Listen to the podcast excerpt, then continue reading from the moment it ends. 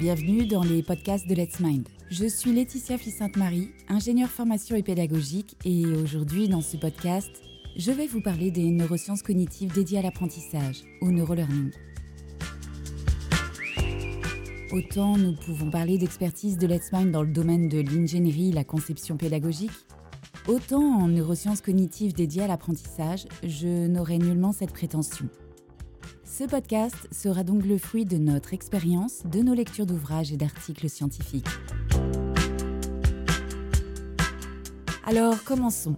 Ce qu'il faut savoir déjà sur le neurolearning, c'est qu'il s'agit d'une science assez récente qui a pu ces dernières années faire des avancées importantes dues au développement technologique des techniques d'IRM. Le cerveau est un organe encore méconnu du corps humain comme le sont les intestins ou le foie. Ce que l'on sait actuellement, c'est que nous sommes emprunts, voire remplis de fausses croyances, de neuromythes sur le cerveau. Poussés par les médias et les réseaux sociaux, ces croyances se développent. Je vais vous en citer quelques-unes. Nous utilisons 10% de notre cerveau. Alors, neuromythe ou réalité? Véhiculé aussi par des films tels que Lucie de Luc Besson, il s'agit effectivement d'un neuromythe. Je suis navrée de vous l'avouer, mais nous utilisons bien toutes les parties de notre cerveau, mais pas tout à fait au même moment. Pour aller plus loin dans cette réflexion, sommes-nous multitâches? Certains ou certaines peuvent penser que les femmes le sont plus que les hommes. Neuromythe également. Nous ne pouvons pas en fait activer une zone de notre cerveau par une tâche qui est déjà active par une autre tâche. Bon, je vous donne un exemple. Vous êtes en randonnée, pouvez-vous regarder le paysage et continuer de marcher? Eh bien non. Allons plus loin dans notre environnement formation. Pouvons-nous écouter le formateur et lire en même temps ses slides projetés? Non, vous le savez déjà, c'est effectivement pour cette raison qu'il est nécessaire que le support soit, dans notre cas le PowerPoint, reste un support au service du formateur, et non un support de fin de formation pour l'apprenant. Je vais encore un peu plus loin. Les stagiaires peuvent-ils prendre des notes et vous écouter en tant que formateur en même temps? Alors là, posons-nous, car nous le faisons en fait tous. Eh bien non, on ne peut pas. Le cerveau va switcher entre deux tâches et non les cumuler, ce qui entraîne une fatigue importante et une diminution de la concentration, donc de l'attention, ayant pour conséquence un manque d'ancrage. Je pourrais vous en donner bien sûr encore d'autres. Je vais plutôt vous conseiller la lecture d'un ouvrage, celui d'Elina Pasquinelli sur Mon cerveau, ce héros. Vous serez bluffé par tout ce que nous croyons vrai sur le fonctionnement de notre cerveau, de l'attention et de la mémoire.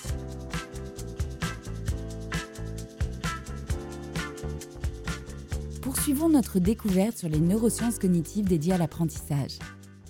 Le cerveau, en fait, est un organe assez fainéant qui aime sa zone confort. Ses tâches principales, et non des moindres, sont de nous permettre de vivre, de faire face à des dangers, à des maladies, d'alimenter nos muscles, etc. Mais en aucun cas en priorité d'apprendre. Votre cerveau va induire des comportements chez vous, le fait de préférer rester dans votre zone de confort. De plus, désapprendre est plus rapide qu'apprendre. Donc chaque apprentissage doit être reproduit dans le temps afin qu'il ne disparaisse pas. Un exemple, j'en ai beaucoup dans ce cadre à vous soumettre, mais prenons quelque chose que nous avons toutes et tous expérimenté. L'apprentissage des langues. Quel désapprentissage rapide, voire limite démotivant. Vous parlez correctement une langue, vous ne pratiquez plus et vos automatismes, votre vocabulaire s'estompe rapidement avec le temps.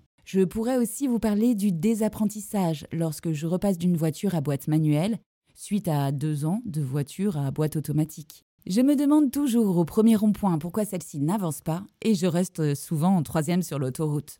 Heureusement, comme indiqué, de nombreux chercheurs travaillent actuellement sur les neurosciences cognitives dédiées à l'apprentissage et nous permettent d'y voir un peu plus clair et ainsi d'adapter nos techniques de conception et d'animation des formations.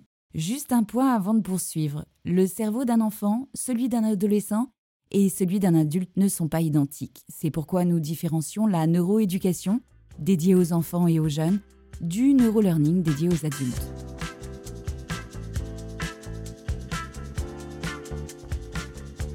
Pour aller plus loin, je vais développer à travers ce podcast certains piliers de l'apprentissage issus des travaux de Stanislas Dehaene, chercheur spécialisé en neuropsychologie et président du Conseil scientifique de l'éducation nationale. Des travaux d'Olivier Houdet, enseignant-chercheur et psychologue spécialisé en neuroéducation. Vous entendrez ainsi souvent parler des quatre piliers de l'apprentissage. Plusieurs chercheurs en comptent plus Et c'est pourquoi je baserai mon propos sur les quatre piliers de l'apprentissage de Stanislas Dehaene en les tordant un peu pour vous apporter un peu plus de précision, en espérant qu'il ne m'en voudra pas ou que les haters des réseaux sociaux ne feront pas de crise existentielle sur ces notions.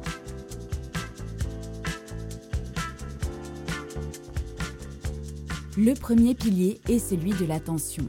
Comme l'écrit, le soutien le prouve Olivier Houdet, sans attention soutenue et mobilisée, pas d'apprentissage. Seulement, être attentif ne se décrète pas, tout comme être créatif ou être innovant. Cela s'apprend, et oui. L'attention doit donc être soutenue et mobilisée par le stagiaire. Le formateur peut bien sûr favoriser ce contexte en permettant aux stagiaires de porter leur attention sur un point précis, en utilisant des leviers motivationnels ou encore en favorisant des techniques pédagogiques et des activités ludiques, gamifiantes, en équipe, etc. Toutefois, il est nécessaire à ce stade de rappeler un point important. En tant que formatrice ou formateur, nous ne sommes pas tout-puissants. Il est nécessaire de reporter en partie la responsabilisation de l'apprentissage sur l'apprenant et parfois sur son environnement. Qui n'a pas été formateur devant certains stagiaires qui ne savaient pas pourquoi ils étaient présents sur cette formation? De plus, la charge mentale, parfois pleine d'une personne, ne permet pas de se concentrer, c'est-à-dire d'avoir une attention soutenue et mobilisée car elle est prise par d'autres problèmes. Et là, vous ne pourrez pas faire grand-chose. L'attention est forcément en lien étroit avec la motivation, mais pas uniquement. En tant que formateur ou formatrice, vous pouvez également la susciter. Utilisez un langage approprié pour soutenir un point essentiel, comme par exemple Alors là, c'est important. Je vous demande toute votre attention. Il y a bien sûr d'autres techniques, dont certaines qui, j'en suis sûre, ont déjà été expérimentées et prouvées dans votre quotidien professionnel. On nous demande souvent quel est le temps d'attention maximum en fonction de certaines catégories de stagiaires. Je préfère vous le dire, il n'y a pas de réponse. L'attention varie d'une personne à l'autre, quel que soit son âge. Ce que nous savons, c'est qu'il est nécessaire de séquencer sa formation, souvent bien trop longue, et surtout de ne pas inonder le stagiaire d'apports, de contenu. Un séquençage en général de 45 minutes est recommandé en formation en présentiel.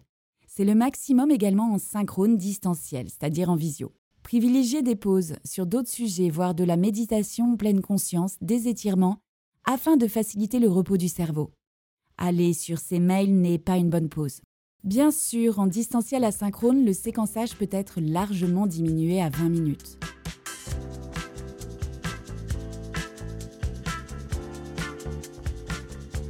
Le deuxième pilier pédagogique est l'engagement actif. Notion assez complexe que je vais reprendre car que signifie exactement être engagé activement en tant que stagiaire? Je vais plutôt délayer cette notion et même en inclure d'autres. La première notion que j'aimerais vous faire passer et qui est pour moi primordiale, car en effet, lorsque j'ai découvert cette notion, l'ensemble de ma façon de voir la pédagogie s'est éclairé. Vous êtes prêts et prêtes? Je vous demande toute votre attention. C'est l'émotion qui fixe la connaissance. Je vais répéter, c'est l'émotion positive qui fixe les connaissances. L'émotion négative est quant à elle destructrice. Ça fait réfléchir, non? L'émotion positive peut être présente dans de nombreuses activités, tâches des formateurs, comme euh, la tonalité employée, la façon de s'exprimer, le vocabulaire employé, les feedbacks, les évaluations, et je pourrais encore poursuivre. Le cerveau déteste la négation. Quant à l'évaluation, nous traiterons de ce point spécifique dans un des prochains podcasts de Let's Mind. Nous pouvons également parler d'un autre sous-pilier, la redondance pédagogique. Vous le remarquerez, je ne parle pas de répétition pédagogique, mais bien de redondance pédagogique. En effet, la répétition, c'est redire les choses de la même façon, tandis que la redondance pédagogique répond à quelques règles. Vous pouvez en parallèle regarder la courbe de l'oubli d'Ebbinghaus qui vous permettra de mieux appréhender cette notion. Pour favoriser la mémorisation, et par là l'ancrage mémoriel durable, il est nécessaire, voire essentiel, que les apports, quelle que soit la compétence ciblée, soient repris à de multiples reprises échelonnés dans le temps, de façon différente ou par différentes modalités, synchrone, asynchrone et réelle en entreprise. Privilégiez donc des activités d'ancrage mémoriel espacées dans le temps. Par exemple, transmettez une synthèse en asynchrone avec Geniali, ou un jeu, un quiz de reprise en présentiel ou en visio, comme avec Kahoot. Posez des questions qui leur permettent d'aller rechercher dans leur mémoire et ainsi de l'activer. Un autre pilier ou sous-pilier dans l'engagement actif est le lien social. En tant qu'humains, nous avons besoin des autres pour apprendre. dans notre environnement, mais également l'apprentissage par les pairs. Vous pouvez ainsi faciliter les apprentissages en privilégiant des activités, mais aussi des évaluations avec correction entre pairs. Échanger avec les autres, partager, transmettre une notion permet d'ancrer plus facilement les apprentissages. Un autre pilier pédagogique, et celui-ci est bien décrit parmi les quatre piliers pédagogiques de Stanislas Dehaene, est l'erreur, ou plus précisément le retour sur erreur. En effet, l'erreur est apprenante à partir du moment où elle est intégrée, décortiquée et par là comprise et assimilée. Il ne suffit pas uniquement de la voir, même si cela consiste déjà en un premier pas, mais de l'analyser, de regarder le pourquoi et de trouver la solution le cas échéant. Ainsi, elle évitera d'être reproduite, donc elle servira à l'apprentissage.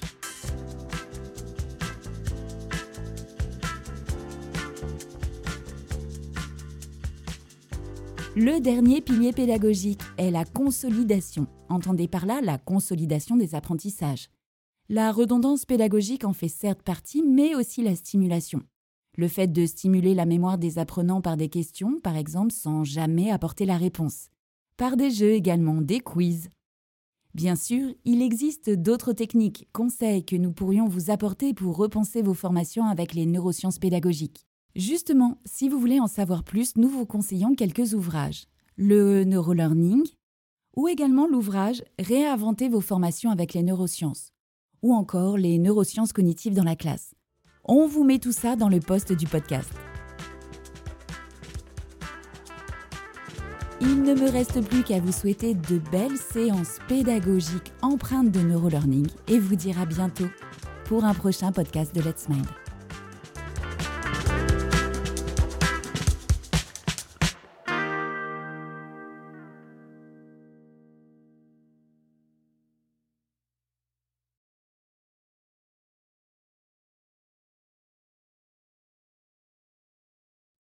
Il ne me reste plus qu'à vous souhaiter de belles séances pédagogiques empreintes de neurolearning et vous dire à bientôt pour un prochain podcast de Let's Mind.